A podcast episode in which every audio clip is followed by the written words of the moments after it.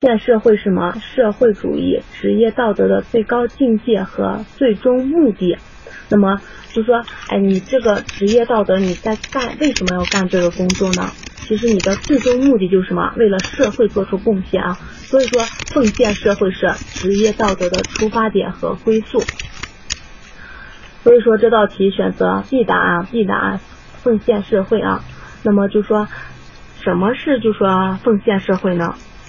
就是说你在活动中啊，在工作活动中，以及要什么要自觉的履行你自自身对于社会和他人的义务。就说你要为社会进行多做贡献。就说如果说。就说你个人利益和社会利益，那么发生冲突是什么？你要什么？个人利益要服从集体利益啊，个人利益要服从集体，也就是说舍弃小我，成全大我的一个问题。再看下面看多选题部分啊，多选题部分，多选题部分呢有一个什么运动？首先第一题看运动和静止的关系表现为什么？运动和静止关系，那么首先呢，这道题考察的就是什么？唯物论中运动和静止的关系啊，就是辩证关系。那么在学习马克思主义哲学的时候，我们有学习到说，运动和静止是什么？辩证统一的，二者是辩证统一的。就说运动呢，首先是什么？属于什么？绝对的、无条件的、永恒的。就是说世界上的万事万物什么，都在无时无刻的处于什么一种绝对的运动之中啊。那么静止，而静止呢？静止是相对而言的，就是说它相对某一个参照物，它可能是静止的。因此呢，静止是什么？相对的、有条件的以及暂时的啊。那么二者呢，就说运动和静止呢，在相互渗透，并在一定条件下相互转化。那么首先我们说了，哎，运动是万事万物的，万事万物都处在一个运动之中啊，不是有一句话叫做什么“坐地日行八万里”，是不是？那么这就体现说，你虽然在这个你你静静的坐着，你什么也没有动，那么就是说，但是呢，实际上你已经行走了什么八万里啊？这就是说，因为什么？因为地球是啊什么自转的啊，是一个运动啊，地球自转就是一个运动。所以说，静止呢是什么？是只是暂时的，它是运动的一种特殊的状态啊。那么其次呢，我们说就说绝对的运动之中，在就是说运动嘛是绝对的嘛，因此在运绝对的运动之中呢，包可以。那晚上讲座呢？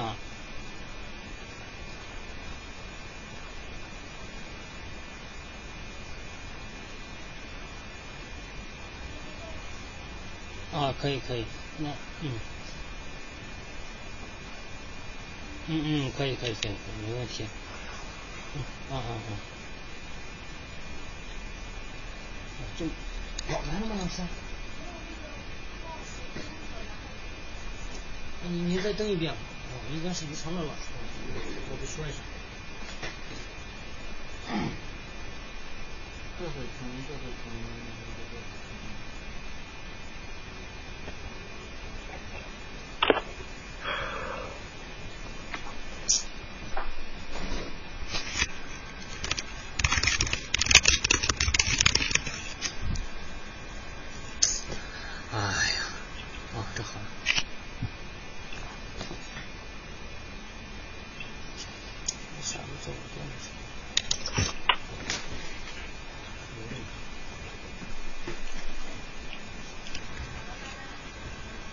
那个好了，大家能都能听到吗？大家能听到吗？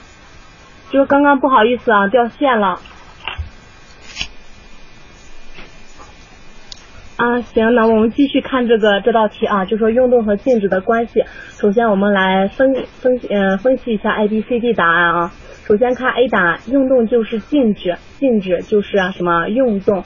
那么这道题呢，其实呃 A 答案呢是错的啊，A 答案是错的。为什么呢？就说你看运动就是静止，静止就是运动。你能说，比如说你在走路，那么你在走路，你能说这就是一种静止吗？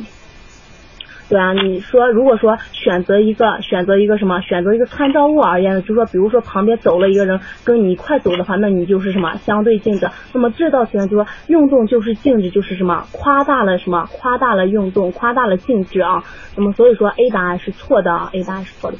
看下 B 答案，静止是运动的特殊状态。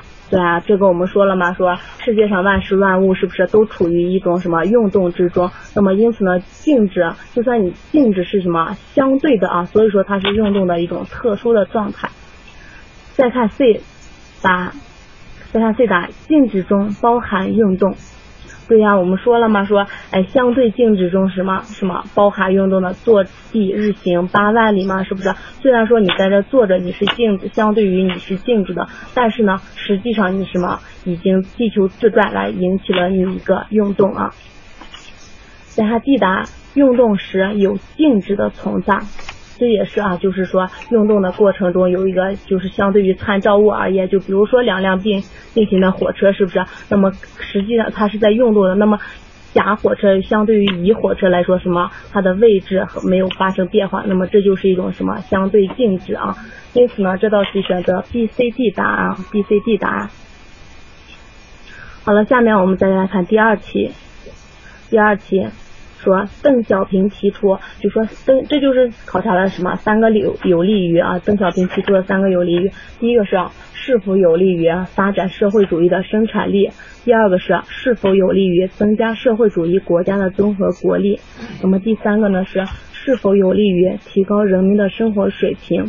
就说啊，这就是邓小平呢在九二年南方谈话的时候啊，九二年南方谈话的时候，那呃邓小平提出的就是针对当时呃邓小平不是说实行改革开放嘛，要引进什么社引引进这个市场经济体制啊，那么是大家都知道市场经济体制是之前是什么资本主义国家所有的，那么因此呢有些人就怀疑啊，就说哎这么资本市场经济引进了引进的多了是不是？那么我们国家是不是就变成资本主义国家呢？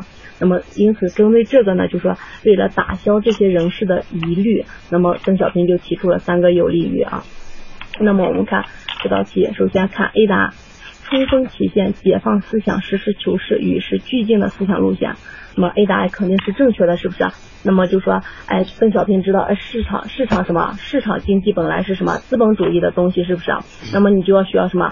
把它引进到社会主义来，那么就需要什么？解放思想，是不是？勇于把什么资本主义的东西应用到社会主义是社会主义建设当中来啊？A 答案是正确的，再看 B 答案，是对生产力标准的深化发展。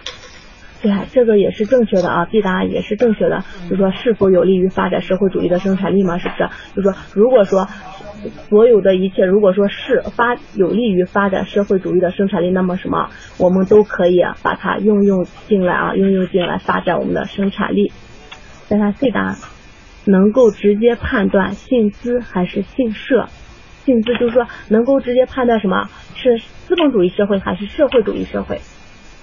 注意了啊，这个不行。我们说了，资本主义是什么？资本主义还是社会主义社会判断的根本是什么？生产资料是吗？归谁所有是吧？就国家政权是掌握在谁的手中？是掌握在一些少数的资本家手中，还是掌握在什么人民大众的手中？这才是什么判断资本主义社会还是呃判断资本主义社会还是社会主义社会的一个标准啊？所以说，C 答案是错误的啊，C 答案是错误的。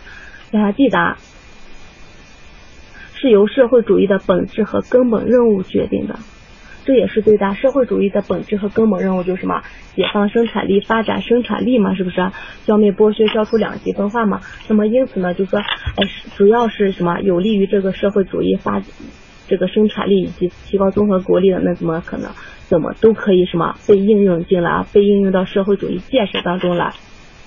所以说这道题选择 A、B、D 答案哈，A、B、D 答案。那么好了，我们再看下一道题。首先看判断题啊，判断题说，嗯，第一个，古代的唯物主义并没有否认世界是神创造的，但他承认世界的物质性。那么这道题呢，考点就是什么？唯物主义的三种形态。我们知道唯物主义有三种历史形态，一种是。古代朴素唯物主义，一种是形而上学唯物主义，以及一种是什么？就是辩证唯物主义和历史唯物主义啊。那么首先我们看，说古代朴素唯物主义其实就是呃什么？它它虽然它承认承认世界是什么？世界的本源是物质，因此呢说这句话说并没有否认世界是神创的。我如果说认为世界是神创造，这是什么？这是一种唯心主义啊，唯心主义。所以说这道题是错的啊。那么古代朴素唯物主义什么是啊？就是说他认为世界的本源是一把世界的本源归为什么一种或者几种事物，比如说哎认为水是什么世界的本源，就是说哎他们看到什么人生人生存人生存需要水，那么植物生存还有动物生存都需要水，那么因此说哎那么水就是世界的本源啊，这就是有一种什么直观性和猜测性，所以说这道题是错的啊。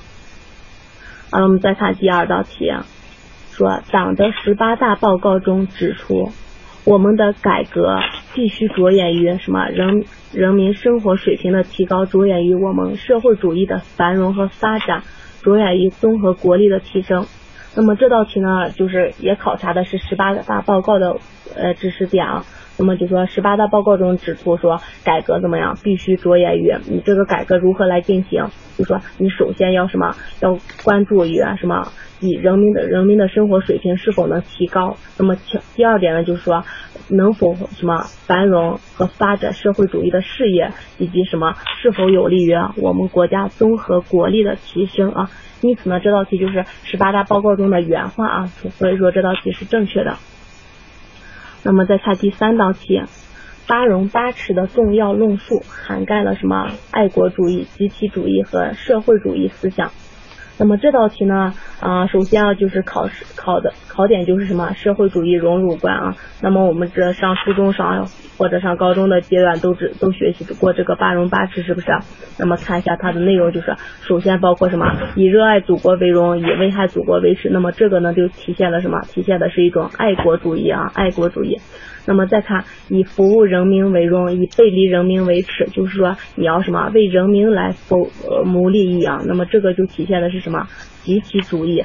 所以说再看社会主义，就说什么崇尚科学，进行劳动，团结互助，遵纪守法。那么这个就体现了什么社会主义的思想啊。因此呢，这道题也是正确的。我们再看第四道题，第四道题啊。就说坚持公有制的主体地位，就是什么？坚持社会主义方向，这是经济体制改革的基本前提啊。那么这道题我们很明显看题目就可以知道，这道题是正确的啊。就说它考察的是一个我国的基本经济制度啊。那么大家都知道，我国基本经济制度是什么？以公有制为主体，是不是？多种所有制啊并从并从发展的一种基本经济制度啊。那么说，哎，不管是什么，你经济体制改革，经济体制改革其实就是在改革开放中，我们要实行什么社会主义市场经济啊？之前大家知知道，我国实行的是社会主义计划经济啊。那么改革呢就，就是要把计划经济改为一个社会主义市场经济。那么这个改革的前提就是什么？你要保证什么？我国仍然是社会主义国家。那么就是社会主义本质就是什么？特最大的特点就是什么？公有制占主体啊，因此呢，这道题是正确的啊。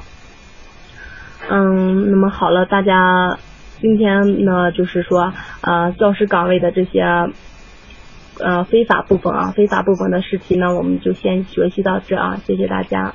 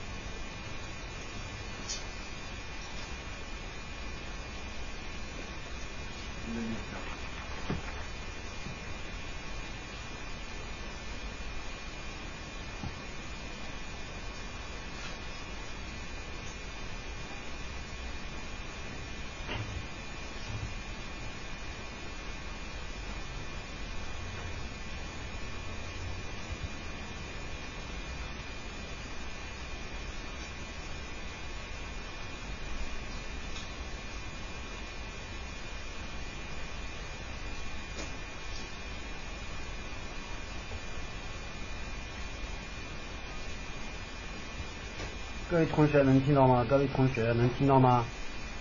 听到的话，请按个一，好吧。